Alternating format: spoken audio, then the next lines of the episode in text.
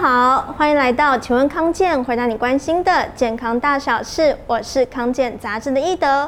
今天呢，我们要来谈的主题是室内空污。根据国内外研究发现呢、啊，室内的空气品质不见得比户外好哦。而且呢，台湾长者接触到的 PM 二点五有八到九成其实是来自室内的哦。所以呢，我们今天就要请刘奔医师来帮我们讲解，到底为什么会有室内空污？那我们又应该要如何自保呢？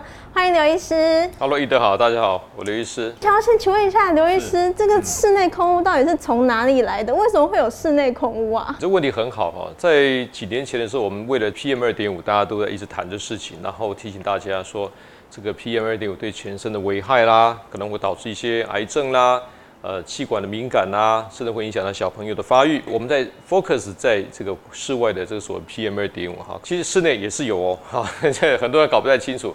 我们室内的悬浮微粒来讲，其实，呃，你可能因为窗户打开，然后室外就跑进来了嘛，哦，对不对？那第二来讲，就是说我们室内有很多的，譬如说我们讲的灰尘啊，很多的一些我们讲就植在里面的霉菌，或者说你装潢里面的这些呃空气污染物质啊。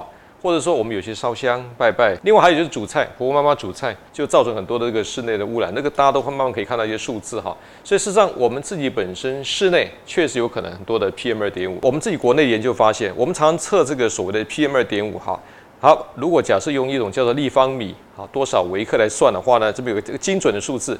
如果在家点那个点香哈，嗯，二十分钟它这个 PM 二点五浓度会高达三千。如果你用那种芳香蜡烛。它会升到这五百，就很多人用那个芳香来烧，哇，好香！可是它里面的 PM 二点也会上升哈。那炒菜来讲，它的也可以到达七百，这些来源都是会造成污染的问题啦。原来这么多东西都会造成这个室内的空污，那我们自己应该要怎么办呢？既然啊，我们室内是有很多的悬浮微粒污染哈，我觉得大家要注意这几个事情啊。第一个，请你在家里边有人抽烟的话，不要在家抽烟。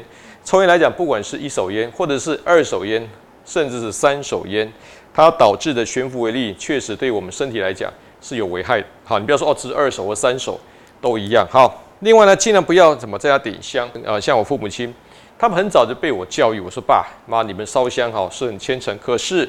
它产生的这些所谓的这些啊悬浮微是蛮毒的哈，所以我爸爸妈妈只要点香的时候，他会把那个所有的窗户全部打开，通风，然后让它这前后的对流哈，哎，感觉上这好多了哈。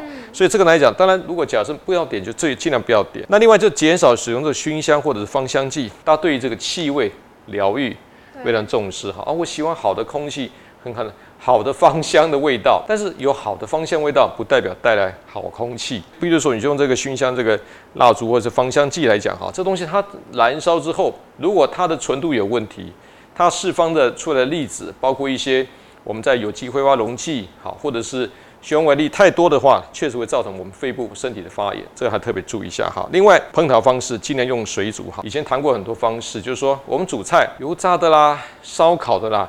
它出来的这个循环率非常高，那如果比较安全的话，就是要水煮或是油水炒。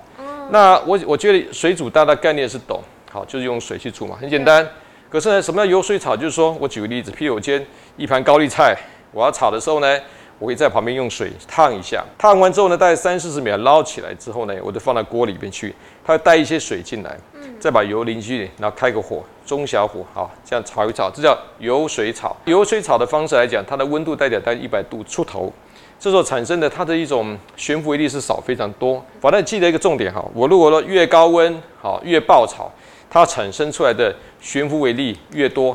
对呼吸道的发这个发炎呢，是很大的危害啦。那医生刚刚讲的主要都是就是我们自己可以怎么做嘛？那如果是因为居家，你看又要通风，但是又担心户外的一些污染物会进来，那我们自己可以怎么办？要降低这个危害呢？我觉得有的时候不行的话，就要透过一些呃外来的一些保护的措施，空气清净机是一个很好的方式哈。我们常讲空气清净机跟除湿机是有点不太一样。空气清净机大概有呃几个型，是，一个叫过滤的，好，一个叫静电的或负离子型。那这三种其实都可以啊，都可以哈。那要留意这个叫做 CADR 值跟是否是采用 HEPA。那 CADR 值它等于说是可以提供带多少的干净空气的数值哈。当然这个东西越高是越好哈。那有时候你可以再跟厂商啊，这个请教一下哈，或跟你在购买的时候注意一下数字哈。那当然 k p a 滤网好。如果说假设它这个呃这种空气清净机是有 h p a 的一个滤网啊，有这方面的认证。那当然，它这种空气清净机是品质会比较好哈。另外呢，摆放的这个位置啊，在什么呀活动的区域运转的时候呢，不要开窗。既然开了，我暂时的这个窗户不要开太大，否则它光是要清理窗户打开之后所带进来的悬浮微粒，它很辛苦啦。大概掌握这个原则，就会比较呃，对于空气清理机使用方面是比较好的一个一个方法啦。那除了像是空气清净之之外，还有哪些就是可以帮助我们就是？避免这个户外的脏空气侵扰呢？刚才提到一个重点哈，就是说我们很多是属于这种就是什么落尘啊等等哈。还有一个重点叫霉菌，所以霉菌来讲的话，它是属于或是尘螨。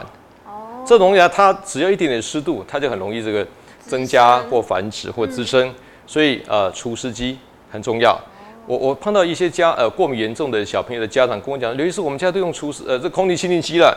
小朋友怎么鼻子过敏还严重呢？他们这种家庭来讲，过敏严重的小朋友，他虽然有用空气清净机，可是湿度常常在有时候七十五、八十以上，非常容易有这个尘螨或者霉菌。难怪你的医生都看不完嘛，哈。所以假设你的家里边啊已经有空气清净机，可是湿度还是很高，请用个空呃这个除湿机。假设你家已经开空调了，我们一般这个冷气空调是有除湿的效果，那特别记得温度哈，不要说开得太低了哈。另外室内可以摆放一些简单的植栽。有一些植栽哈，譬如说白鹤鱼啦，好这个黄金葛这个东西，它本身来讲有呃这个室内有净化空气的效果。不过还有一个小问题，就是说如果你家里为了因为这个东西种了很多植栽，你比较呃浇花嘛，对，那浇花地方它是花粉有些带潮气，哦，那潮气是不是觉得霉菌在的地方，哦，又会又会跑出来一些问题，所以这个是有些技巧哈。我觉得大概这几个点，然后把刚刚我们讲这些事情注意到，摆放一个不错的空气清净机，偶尔除湿机。然后用一些净化的一些树放在家里面，然后呢，呃，随时注意到整个外面的这个呃雾霾的一个指标的数字，我觉得这样大概就可以做到非常好的一个规划了。那有没有什么就是比如说饮食或生活习惯可以帮助，就是避免空污来危害我们的健康呢？嗯、当然，第一个不要制造空污嘛。我们讲很多，有些妈妈习惯说，哦，我做完菜了，火一关，再马上把这个抽风机关掉，那是不对的哈，因为我们在空气中还是有很多的这种。煮菜完的这个悬浮微粒，那当然，如果你在做菜的时候哈，如果你在用这个所谓抽油烟机，这个窗户来讲哈，除非是很大的油烟，也不要开太多，否则它抽的这个效率会变差。好，我觉得大概就从这几个点哈。那当然，我们觉得说饮食啦，还是以这个多吃一些比较新鲜的蔬菜水果，它里面含有的所谓的这些纤维素啊，一些叶绿素，或者说有些我们在一些全谷类、坚果类里面含有的 B 群，好的油，对身体产生一些。呃，PM 二五带来的发炎是有一个抑制的效果。哦，了解。所以呢，就是我们要可以透过一些家电，然后或者是一些植栽来注意，就是不要让户外的空气污染进到家里面来。然后家里面呢，也要注意，就是不要制造一些人为的污染哦。那非常感谢刘医师的分享。那欢迎大家把影片分享出去，让更多人看到实用的健康资讯。也要记得点赞康健杂志粉丝专页，才不会错过最新的健康养生知识哦。我们下次再见，拜拜。拜拜。